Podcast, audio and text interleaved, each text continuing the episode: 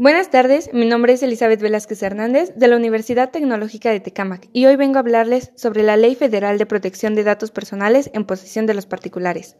Como bien sabemos, en la sociedad de la información y el conocimiento, el manejo e intercambio de datos se ha convertido en una práctica habitual para las empresas de servicios. El uso de las tecnologías de la información y comunicación están presentes en casi todos los procesos, lo cual han optimizado sus recursos. Sin embargo, también han proporcionado una serie de desafíos en torno a la seguridad de la información, la protección de los datos personales y el cumplimiento de la regulación en la materia. El objetivo de esta ley federal es proteger los datos personales en posesión de los particulares con la finalidad de regular su tratamiento legítimo, controlando e informando. Esto con el fin de garantizar la privacidad y el derecho de la autodeterminación informativa de las personas. Asimismo, este ordenamiento reconoce los principios de interpretación reconocidos como estándar internacional en la materia. Es importante en lo que respecta a los sujetos regulados por esta ley. Son todas aquellas personas físicas o morales de carácter privado que lleven a cabo el tratamiento de datos personales, exceptuando a las sociedades de información crediticia y las personas que traten datos para su uso personal, haciendo énfasis en su protección en los datos que son de libre circulación, los de circulación restringida y los de recolección prohibida. En este sentido, el derecho de protección de datos personales cuenta con principios enunciados en la legislación aplicable al manejo de la información tanto para empresas públicas como privadas. Principio de licitud. Los datos personales deberán recabarse de manera lícita.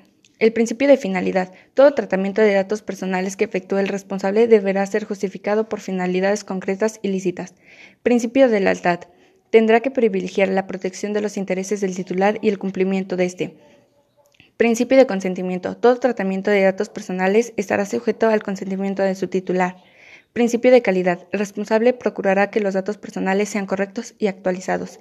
Principio de proporcionalidad. El responsable solo deberá tratar los datos personales que resulten adecuados y relevantes. Principio de información. El responsable tendrá una obligación de informar a los titulares su finalidad y el aviso de privacidad. Principio de responsabilidad. El responsable deberá tomar las medidas necesarias y suficientes para garantizar la privacidad. Tiene una relación con la mezcla promocional en cuanto a los datos personales en posesión de las empresas que abarcan dos vertientes.